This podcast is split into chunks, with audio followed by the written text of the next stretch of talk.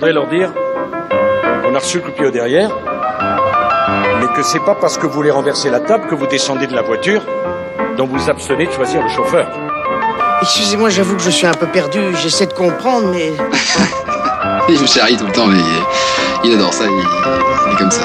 Je t'expliquerai. Il ne faut pas raconter non plus des, des carabistouilles à nos concitoyens. Hein. C'est déjà un peu dépassé, hein Vous auriez dû dire câblé. Bonjour à tous. Bon alors la dernière fois on a carrément dépassé les 30 minutes. Aujourd'hui j'espère qu'on restera dans le timing, mais cela s'annonce plutôt compliqué. Notre thème est pour le moins grand et ambitieux. On va parler évolution, tolérance et humanisme avec notre invité, puis aussi à l'inverse on va parler englument, bêtise et lente, très lente évolution. Avec l'équipe, on a décidé d'aborder une problématique fortement d'actualité. On va parler LGBTI-phobie et plus largement de la lutte contre les discriminations LGBTI avec notre invité Elliot Sévricourt. Bonjour. Bonjour. Alors notons tout de même le retour d'Elise Saul qui nous avait abandonné lâchement après notre première émission. Elle nous fera tout à l'heure son petit coup de gueule. Bonjour Elise, bonjour, Liam, bonjour Jeanne et bonjour, à tous. Et bienvenue dans Carabistouille. Coming out, comme il dit.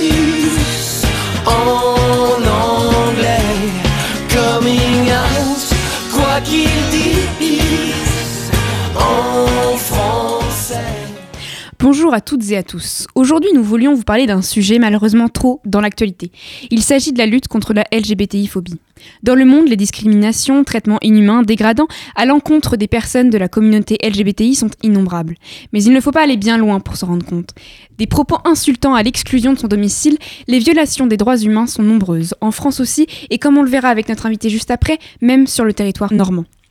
Mais je voulais aussi rappeler, et pardonnez-moi, mais c'est mon côté étudiante en droit qui ressort, qu'il existe de nombreux articles internationaux dans la Déclaration universelle des droits de l'homme de 1948 ou dans le droit français, dans la Constitution qui protège les droits inaliénables et libertés fondamentales de chacun. Il n'y a donc pas de débat à avoir sur les droits des personnes, comme celle de l'accès au mariage par exemple. Les propos et agissements discriminatoires sont punis par la loi française. Alors, quitte à passer pour un petit boulet auprès de mes chers chroniqueurs et chroniqueuses, je vais vous faire un petit rappel à loi. Mais promis, ce sera court. Grâce à Légifrance, mon nouvel ami, j'ai trouvé ce que je recherchais depuis longtemps.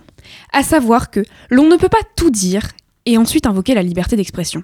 Ainsi, l'article 225-1 du Code pénal constitue une discrimination toute distinction opérée entre les personnes physiques sur le fondement de leur origine, leur sexe, leur apparence physique, leur orientation sexuelle ou leur identité de genre. Et j'en oublie, il y en a une vingtaine.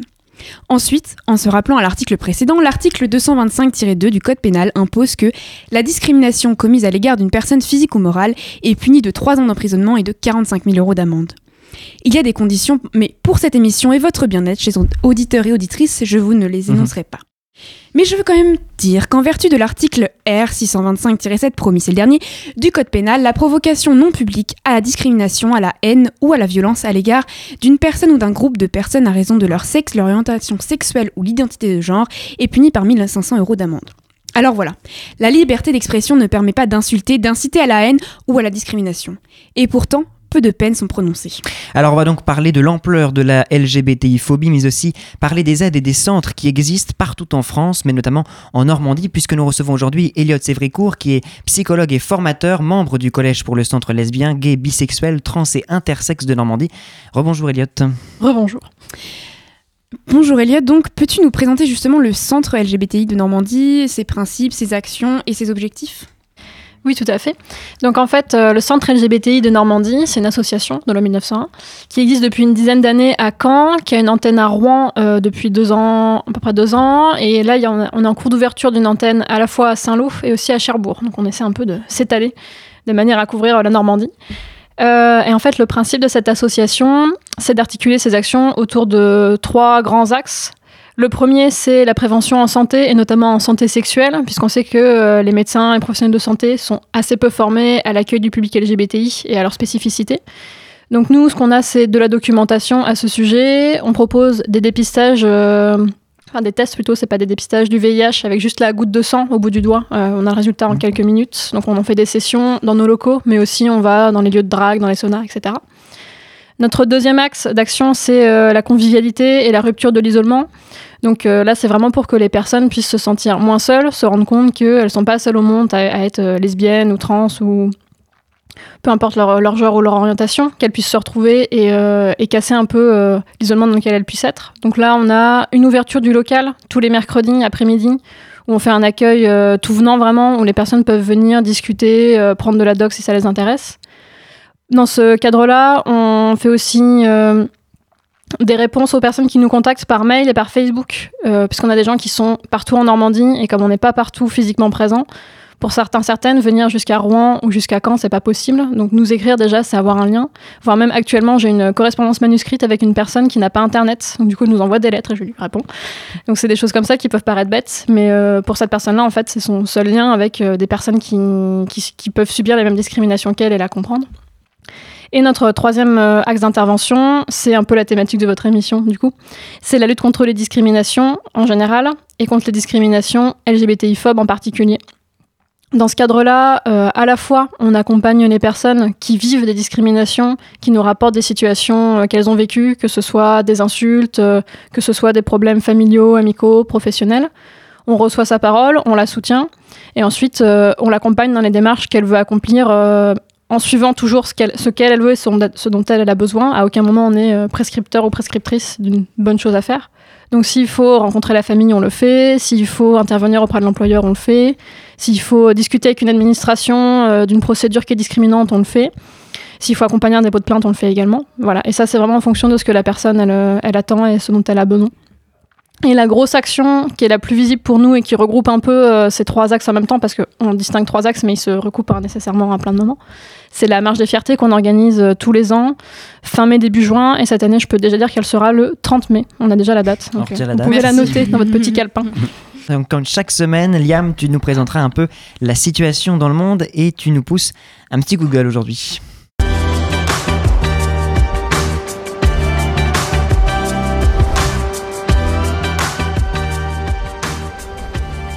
Bon, eh bien, après la chronique un peu alarmiste de la semaine dernière sur l'environnement et notre futur, je me suis dit qu'il fallait en faire une un peu plus joyeuse. Et puis, j'ai vu le sujet de cette semaine et j'ai un peu déchanté. Les LGBTI-phobies. Déjà, on peut se demander ce qui se cache derrière ce terme.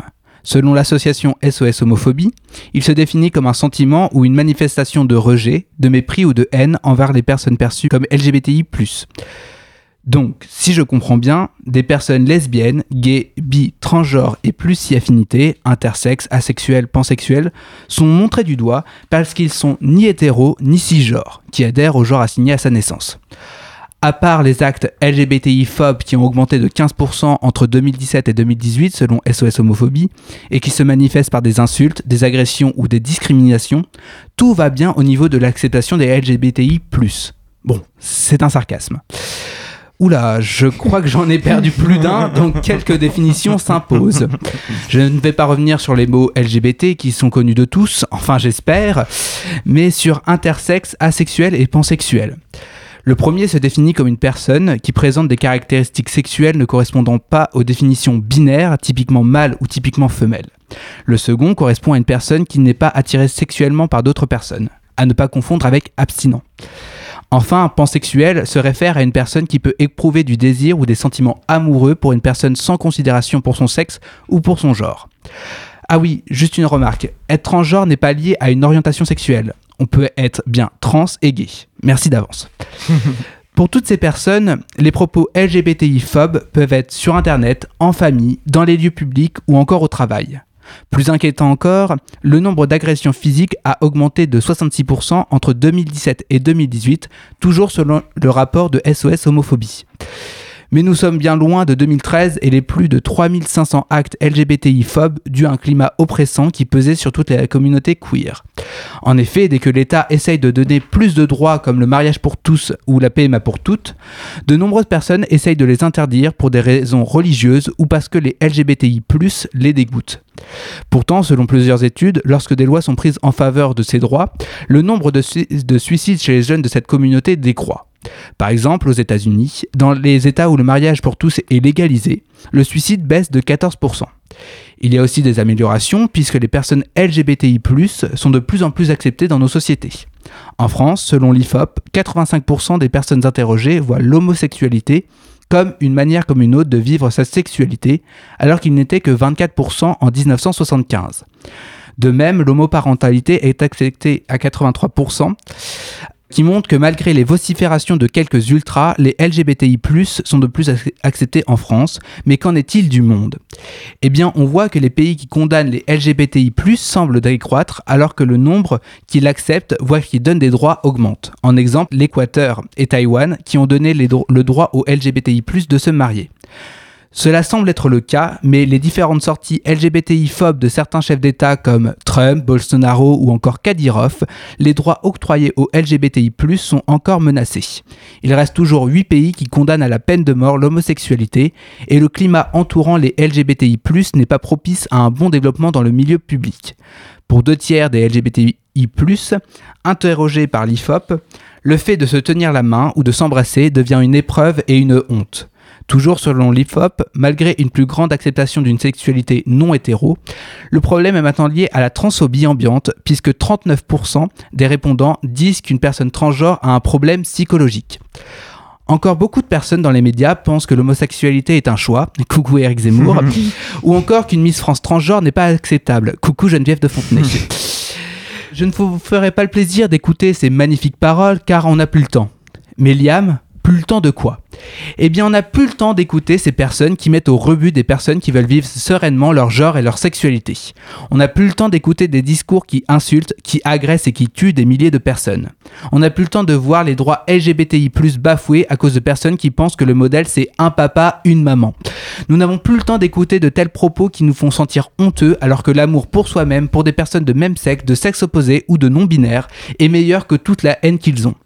Et donc, pour toutes ces personnes LGBTI-phobes qui veulent se mêler de ta vie, qui ne leur regarde absolument pas, je leur conseille qu'une chose, homophobiol. Homophobiol est le premier traitement contre l'homophobie, une pastille à sucer et un patch dès l'apparition des premiers symptômes. Homophobiol, contre l'homophobie, on n'est jamais trop aidé.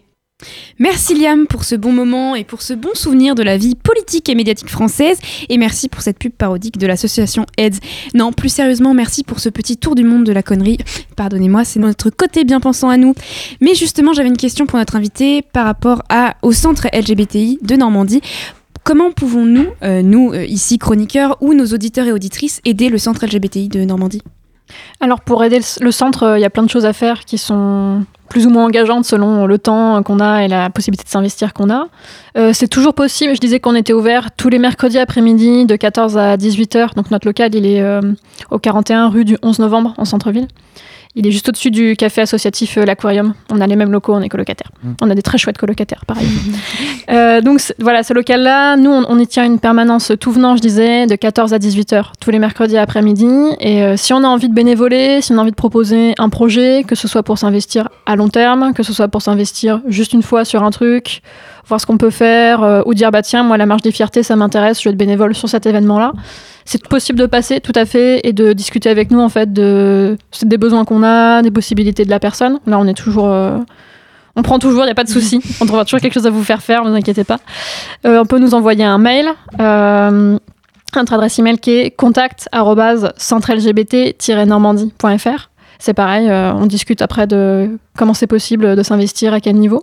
C'est possible de faire des dons euh, dans nos tirelires en physique, c'est possible de faire des dons sur notre site internet. J'ai plus l'adresse exacte en tête, mais si vous tapez euh, Centre LGBTI Normandie dans votre moteur de recherche favori, vous nous trouverez.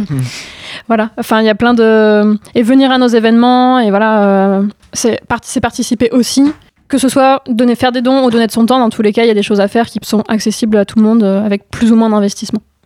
Merci Elliot pour cette réponse. Sans plus tarder, parce que notre chère Célia a déserté au fond de son appart entre révision de grammaire anglaise et introduction au droit, je passe maintenant le bâton de parole à mon acolyte depuis toujours. Aujourd'hui, Noé, tu nous présentes un film fort.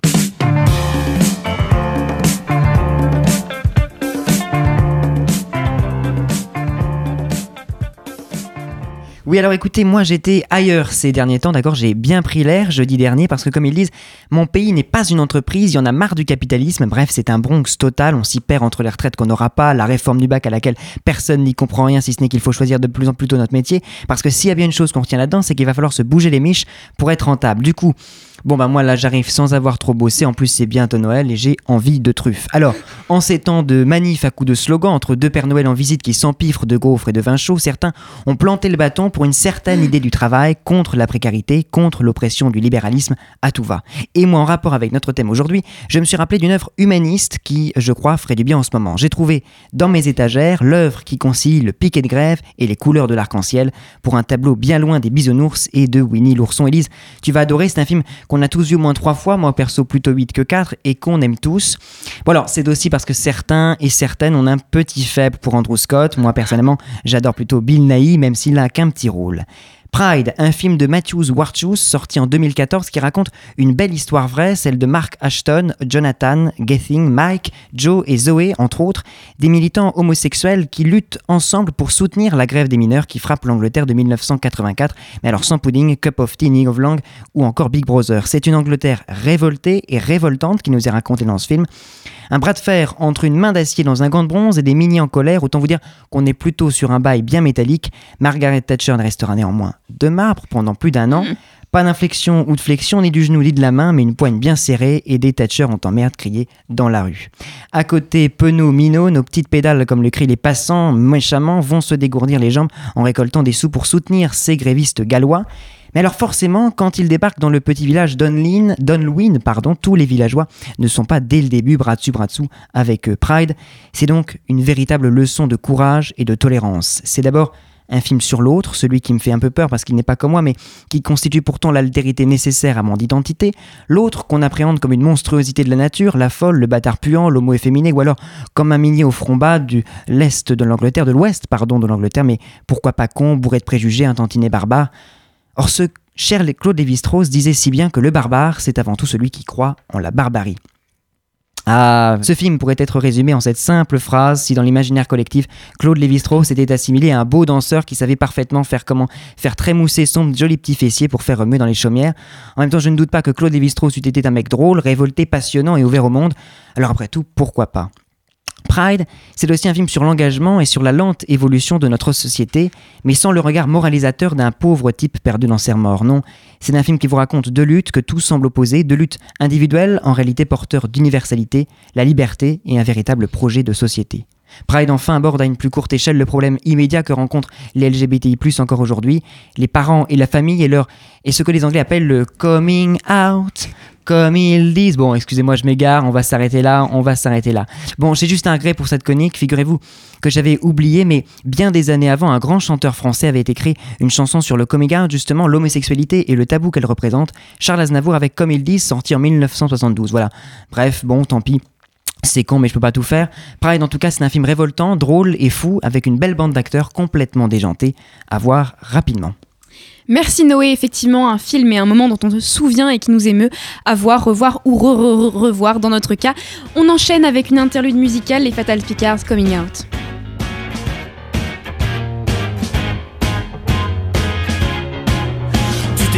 Ton 31, la chemise blanche, les mocassins, le pantalon en velours vert, ça plaira sûrement à ta mère. T'as lu l'horoscope en venant, c'est le moment pour les versos de vous confier à vos parents. Dommage que tu ne sois pas verso, tu attendras la fin du repas pour leur parler un peu de toi.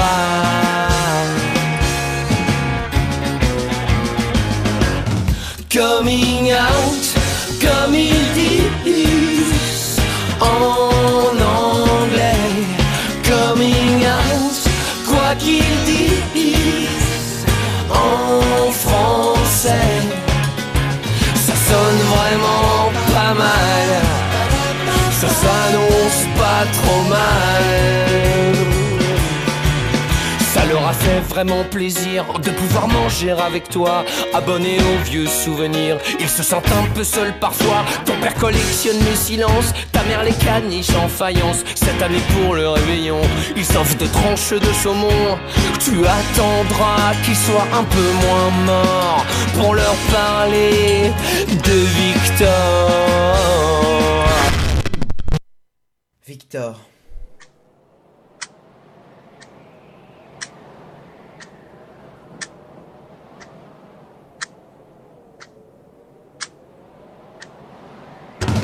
Coming out, comme ils disent en anglais. Coming out, quoi qu'ils disent en français. Ça sonne vraiment pas mal, ça commence pas trop mal.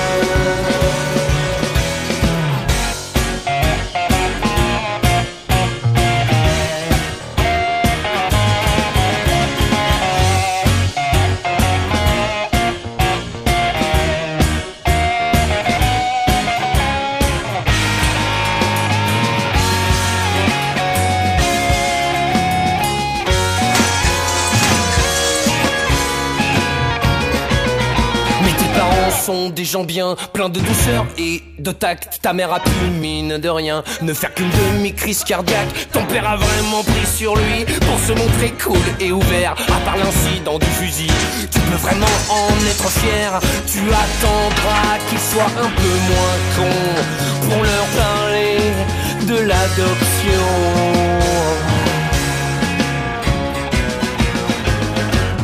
coming out, comme ils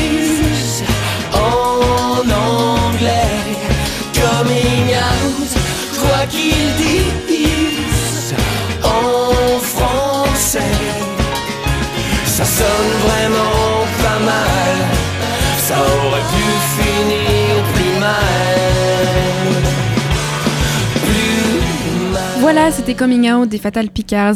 Passons sur une note joyeuse et humoristique, en tout cas je l'espère, avec toi Elise qui nous a fait l'honneur de revenir après ton exil de révision et ton concours. Tu es de retour en plus grande forme.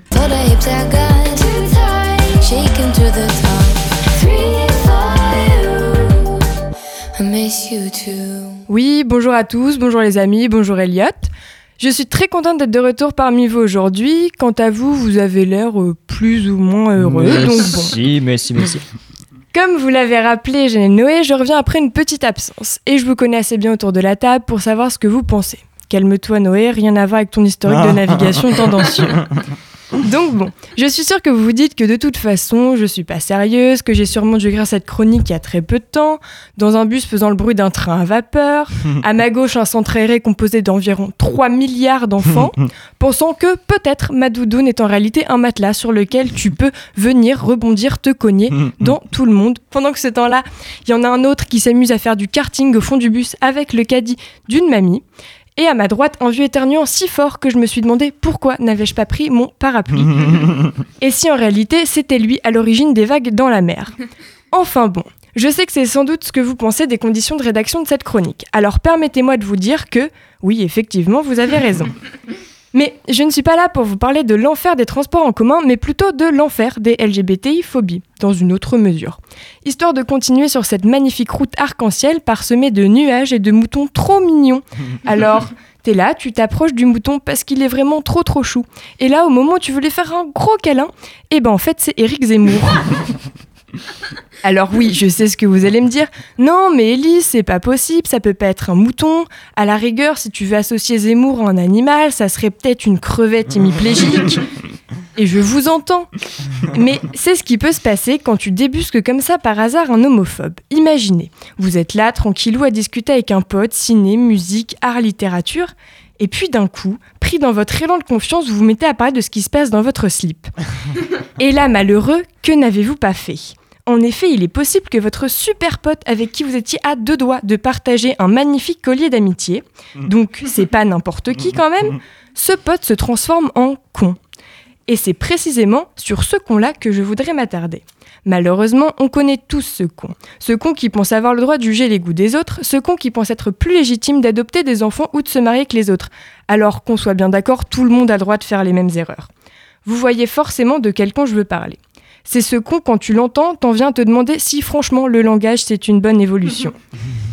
Personnellement, je n'ai jamais compris l'homophobe ou plus largement le LGBTI-phobe.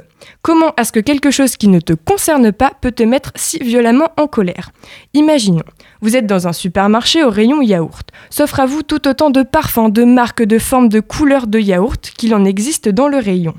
Maintenant, une personne à côté de vous décide de prendre un yaourt au chocolat car c'est son truc et que le yaourt au chocolat est consentant. Est-ce que vous allez péter un câble parce que vous n'aimez pas le yaourt au chocolat?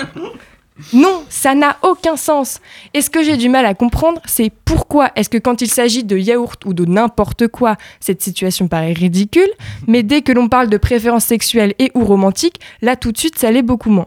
Ça devrait pas être quelque chose qui évoque la moindre opinion négative ou bien positive. Ça devrait être juste un détail au même titre que la couleur des cheveux ou bien la pointure de chaussures. Mais malheureusement, c'est loin d'être le cas. Alors tant qu'il y aura des cons pour gueuler et nous empêcher de vivre comme on l'entend, il faudrait être courageux, parce qu'on a le droit d'exister comme quelqu'un qui chose du 48 ou bien même un roux. Merci Elise pour ce joli coup de gueule. Merci Elise, on a aujourd'hui donc le plaisir de recevoir Elliot Sévricourt, c'est la troisième fois qu'on te présente. Alors on parlait Oui, tout à l'heure. Tout le monde connaît mon nom. Voilà, là, ça commence à- Retenez ce nom un maximum. Alors, on parlait tout à l'heure des menaces pour les LGBTI dans le monde, mais justement, devant la persécution, toute personne a le droit de chercher asile selon l'article 14 de la Déclaration universelle des droits de l'homme. Oui, je sais, je suis un petit peu obsessive. Et, mais, peu, hein, euh. mais- Un autre article, encore. mais peut-être plus important encore, toutes les personnes, et c'était pas fini l'article, toute personne a le droit de bénéficier de l'asile d'autres pays. Alors justement, les demandes d'asile sont complexes et les procédures parfois pas très correctes. Peux-tu nous expliquer justement toutes les démarches et les problèmes auxquels euh, sont confrontés les LGBTI dans le monde, Elliot Alors dans le monde, je pense que j'aurais pas assez de temps et je suis absolument pas assez calée sur la question de l'asile en tout cas et du fait d'accueillir des LGBTI originaires d'autres pays en France euh, et de, de comment les procédures fonctionnent pour ces personnes-là euh, quand elles veulent euh, trouver refuge ici. Euh, en fait, je veux dire que la situation des exilés LGBTI, elle est très similaire à la situation des exilés en général en France, à savoir c'est une catastrophe totale. Euh, y a pas de... Alors en plus, quand on est en plus victime de LGBTI-phobie par-dessus, c'est forcément ça n'arrange rien. Mais euh, de fait, la, la France, elle a, un, enfin, un pays qui est structurellement raciste, qui ne veut pas accueillir les personnes qui sont en danger ou juste qui, qui fuient leur pays pour une raison euh, X ou Y. Enfin, faut vraiment se mettre en tête que les personnes ne, ne quittent pas leur pays de gaieté de cœur, comme ça, juste pour le fun de Eh, tiens, si demain j'allais vivre en France, prendre ce bateau hyper dangereux, donner toutes mes économies à cette personne que je ne connais pas, et, euh, et changer de pays euh, et aller dans un pays dont je ne connais pas la langue. Excellente idée. Enfin, dire, personne ne fait ça de. C'est, c'est- enfin, c'est des vrais- on, on en rigole, mais c'est de vraies situations de, de fuite et de danger que les personnes elles, elles vivent. Et ce, à quoi on les, on les expose en France et les procédures auxquelles elles doivent se soumettre pour espérer peut-être éventuellement obtenir le droit d'asile, donc une carte qui leur permet de rester, enfin une carte, un papier quoi, qui leur permet de rester pendant 10 ans en France et avoir ensuite. C'est des procédures qui sont longues, euh, complètement absurdes, extrêmement, qui les obligent à aller faire la queue devant la préfecture euh, euh, dans le froid à des horaires indus parce que les bureaux sont tout petits, qu'il y a très peu de personnel pour ça, donc elles, font la queue, elles, passent par des centres de rétention administrative qui ont- sont des, conditions de, rétention des personnes qui sont juste inhumaines. Ça ne doit pas être tolérable de faire ça à qui que ce soit, LGBTI ou pas. Là, je- c'est pas une question de personnes LGBTI, c'est une question de comment on est capable de traiter les autres humains sous prétexte qu'ils sont pas français, pas nés en France. Ça nous questionne vraiment sur euh, c'est quoi notre état, c'est quoi notre société, c'est quoi qu'on veut. Donc, euh, oui, les, les procédures, elles sont hyper longues, hyper compliquées, et la manière dont on les accueille, si on peut appeler ça un accueil, c'est juste catastrophique. Et alors, euh, justement, il y, a- il y a une liste, pardon, excusez-moi, il y a une liste de pays sûrs, euh, justement, en fonction de si on attribue ou non euh, la... L'asile L'asile, merci. Oui, il- alors il existe une, pays, une liste de pays sûrs depuis quelques années, qui est en fait une euh, liste en carton qui sert juste à permettre, enfin, les personnes qui viennent de ces pays dits sûrs, euh, leurs procédures elles sont accélérées, c'est-à-dire qu'on peut plus, facilement les foutre dehors et plus rapidement. C'est juste pour ça en fait. C'est pour bon ah tiens il y a un peu trop de personnes qui font des demandes d'asile, il y a trop d'exilés, qu'est-ce qu'on fait? Tiens on va inventer qu'il y a euh, ces pays-là qui sont sûrs alors que pas du tout. Ça, repose sur aucun critère euh, pertinent ou, concret, mais ça permet de pour ces personnes-là, notamment si c'est des, pays dont, on a beaucoup d'exilés, ça permet de faire un peu des vagues de hop, tous ces gens-là, on va leur refuser l'asile et ça va, ça va écrémer un peu la, procédure. Donc euh, actuellement, il y a l'ARDIS, qui est une association parisienne euh, qui accompagne les exilés LGBTI, qui, euh, qui est en procédure en fait pour que cette liste-là, elle soit, elle soit supprimée parce qu'elle n'a juste aucune. on a plein d'exilés qui viennent de ces pays-là et qui vivent des choses vraiment horribles. dans ces pays dits sûrs, donc ça montre vraiment qu'elle n'a qu'elle n'a pas de sens et pas de cohérence. Alors, quand le, le droit d'asile est, est refusé, on peut, euh, enfin, la personne concernée peut avoir recours devant la Cour nationale du droit d'asile à Paris, mais là encore, il y a de nombreuses complications. Oui, alors en fait, oui, pour, euh, pour vous la faire très courte, en plus je suis pas spécialiste du droit d'asile, mais il y a une première demande qui se fait à une instance qui s'appelle l'OFPRA, où vous êtes Mhm. reçu par un officier qui va évaluer si oui ou non, euh, je sais pas quoi.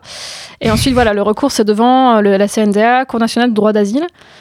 Euh, donc vous devez, en fait, et là c'est devant une cour, Oui. comme son nom l'indique, donc vous avez tout un, toute une audience et compagnie. Et euh, l'idée c'est de d'avo- de, pro- de produire en fait un discours de vie euh, en tant que personne euh, homosexuelle qui soit suffisamment crédible pour ces personnes qui sont dans la très grande majorité des cas, voire même tout le temps hétérosexuelles, et qui vont juger de est-ce que votre récit il est crédible pour une personne homosexuelle née au Soudan ou au Nigeria ou quoi? Alors qu'on est face, encore une fois, à des personnes hétérosexuelles nées en France française. Qu'est-ce qu'elles en savent? Absolument rien, sachant que si vous avez un récit qui est trop stéréotypé, euh, il est pas crédible, donc on va penser que vous mentez, donc vous êtes refusé. Et si vous avez un, récit qui est trop singulier, qui ressemble pas aux clichés euh, qu'ils elles vont avoir en tête, ça marche pas non plus, parce que ça colle pas à leur vision de c'est quoi l'homosexualité au Nigeria ou je sais pas où, ou dans, je ne sais, dans, l'autre- dans les autres pays. euh, les personnes peuvent venir. Donc, euh, sachant que maintenant, euh, on est confronté à des personnes qui se font expulser du territoire français avant d'avoir pu avoir leur recours au CNDA. Ça a été le cas récemment. On avait euh, une association qu'on connaît à Rennes qui suivait une situation. La personne s'est présentée à la préfecture pour aller chercher un papier. Quand elle est arrivée à la préfecture, sous prétexte que l'OFPRA avait rejeté sa demande et qu'elle était en cours de recours, de pouvoir son recours face à la CNDA, ils l'ont ils l'ont chopée, tout purement et simplement, l'ont placée en centre de rétention administrative. Qui est, elle est, est arrivée, cette personne en Normandie, donc on a été contacté par l'association. Euh, elle est restée même pas 24 heures dans ce CRA, puisque euh, son avocat n'a rien pu faire, elle a été expulsée directement. Voilà, donc euh, là on en, est, on est dans des cas où même la procédure de recours, on peut pas la faire parce que la personne, on la, jette hors du pays avant que ça arrive. Mais alors, malheureusement, la, question des demandes d'asile est loin d'être le seul problème que vous traitez, puisqu'il y a aussi la question de la précarité qui est assez centrale, non? Alors oui, euh, c'est vrai que j'avais voulu aborder ce thème-là euh, parce que je le trouve un peu actuel euh, vu les mobilisations qu'il y a, les retraites, euh, les- le chômage, toutes ces choses. Euh, effectivement, on est confronté à beaucoup beaucoup de personnes qui sont précaires, voire une partie de nos bénévoles sont précaires, pour pas dire tous, mais pas loin. Euh, parce que qui dit discrimination, discrimination à l'embauche. Enfin, euh, la discrimination, il faut se rendre compte d'une chose, c'est que c'est pas un acte d'un individu vers un individu, c'est pas des problèmes interpersonnels. Elle est euh, structurelle de notre société en fait. Elle, elle imprègne la manière, c'est une vraie culture, elle imprègne la manière dont on est élevé, la manière dont on pense, sans, qu'on s'en rende compte. L'État lui-même est discriminant. Donc c'est à tous les niveaux et à les, tous les moments de la vie qu'on subit ces choses-là. Donc une personne euh, euh, qui, subit ces discriminations-là depuis plus ou moins de temps, bah, nécessairement ça va impacter son accès à la scolarité, donc euh, son accès aux études supérieures, donc son accès à des diplômes, donc son accès à l'emploi. Enfin, tout, s'enchaîne. Si vous faites vos études seul parce que vos parents vous ont rejeté, qui vous donnent pas d'argent et que du coup vous êtes étudiant salarié que vous galérez, nécessairement c'est plus compliqué pour vous dans la suite à tous les niveaux. Et en fait, vous avez des cercles vicieux comme ça qui se mettent en place. Donc la, la précarité, c'est une vraie question pour les personnes LGBTI. La difficulté d'accès à l'emploi, c'est une vraie question. Et euh, à mon sens, on a euh, toutes les raisons de ce genre de mobilisation qui ont lieu en ce moment. Euh, là, effectivement, on parle de la question de la retraite, mais c'est la question de la précarité de manière plus générale et de Bien sûr. et de, tout, de tous les soucis euh, que la société rencontre euh, sur cette question-là. Merci beaucoup, Elliot Sévricourt, d'être venu aujourd'hui dans Carabistouille. C'est un plaisir de vous avoir reçu. Merci. Chers auditeurs et auditrices, bon week-end. Tenez bon bientôt les vacances pour les chanceux et chanceuses. Et à la semaine prochaine pour toujours plus d'engagement.